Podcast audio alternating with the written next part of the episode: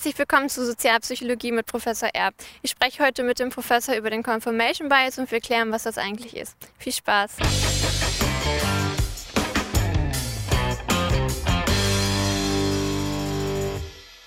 Guten Tag, Herr Professor. Ja, hallo Judith. Ich habe ja gerade im Intro schon gesagt, dass es heute um den Confirmation Bias gehen soll.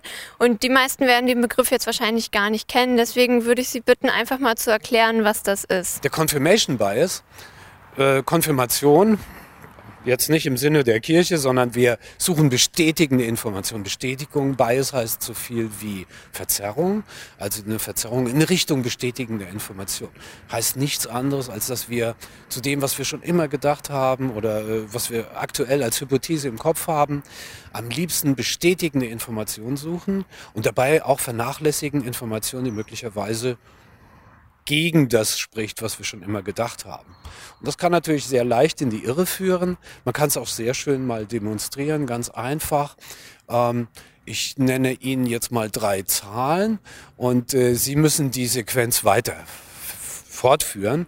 Ich sage jetzt mal zwei, vier, sechs. Ja, nach der sechs kommt dann die acht. Acht wäre zum Beispiel und dann sage ich ja, ist richtig. Und dann die zehn und Sie sagen 10 und dann ist es auch richtig. Und äh, wie würde jetzt die Hypothese lauten darüber, wie diese Zahlen zustande kommen, wie die Sequenz formuliert ist?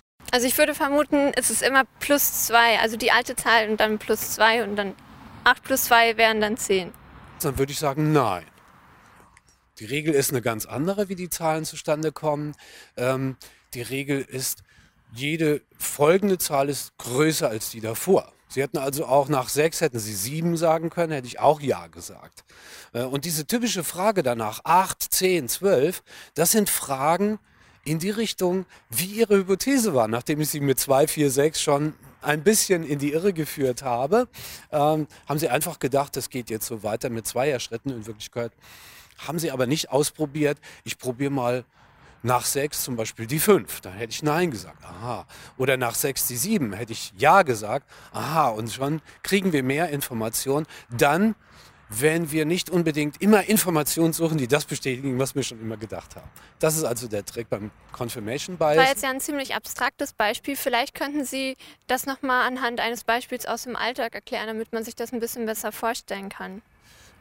Ja, also es ist schon abstrakt. Natürlich jetzt äh, dieses Beispiel, das ich genannt habe, weil wir solche Beispiele natürlich gerne verwenden im Labor mit Versuchspersonen, im psychologischen Labor, ähm, möglichst einfache Beispiele, damit wir das besser untersuchen können.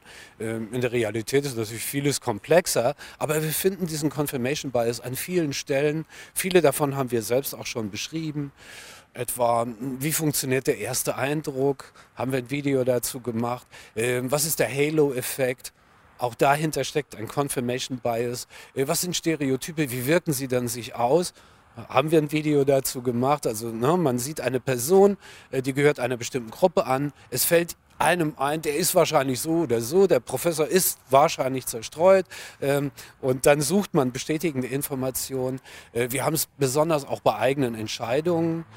Äh, wenn man sich jetzt mal entschieden hat für ein bestimmtes Produkt oder für eine bestimmte Automarke oder für, eine, äh, für ein Kleidungsstück, dann sucht man nicht weiter und freut sich natürlich über bestätigende Informationen.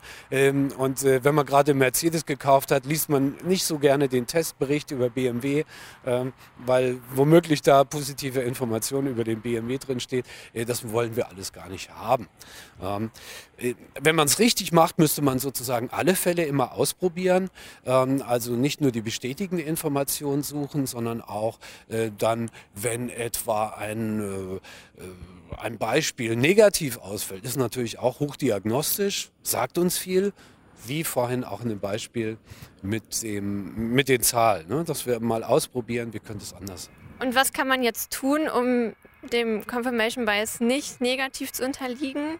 Was man dagegen tun? Ja, Klar, also selbstkritisch sein, sich zu fragen, bin ich überhaupt auf der richtigen Spur? Ähm, und natürlich auch mal Informationen suchen, was spricht gegen meine eigene Entscheidung oder gegen mein eigenes Urteil. Ja, wenn, wenn ich im Kopf habe, dass alle Kleinstrand, Klein, Kleintransporter rasen auf der Autobahn, ähm, dann ähm, darf ich nicht nur gucken, welche Kleintransporter rasen, was Menschen typischerweise ja machen, sondern ich muss natürlich gucken, rasen auch andere Fahrzeuge, normale PKWs, äh, wie viel Kleintransporter rasen nicht und um das Schema komplett zu machen, äh, wie viel PKW oder andere PKW rasen nicht. Äh, und das dann vergleichen.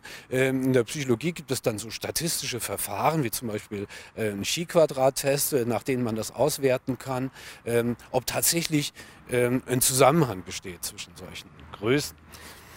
Oder Aktien kaufen. Dann, man ist äh, sehr euphorisch und denkt, das ist die Aktie, die jetzt steigt. Und dann hat man zwei, drei, vier Gründe dafür, äh, warum das so sein wird. Und dann sollte man an der Stelle doch nochmal überlegen, gibt es vielleicht auch Gründe, die dagegen sprechen.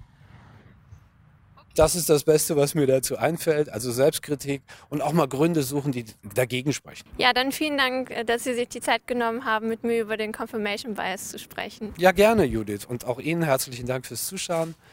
Wenn es Ihnen gefallen hat, Daumen da lassen, Abo und bis zum nächsten Mal. Ciao.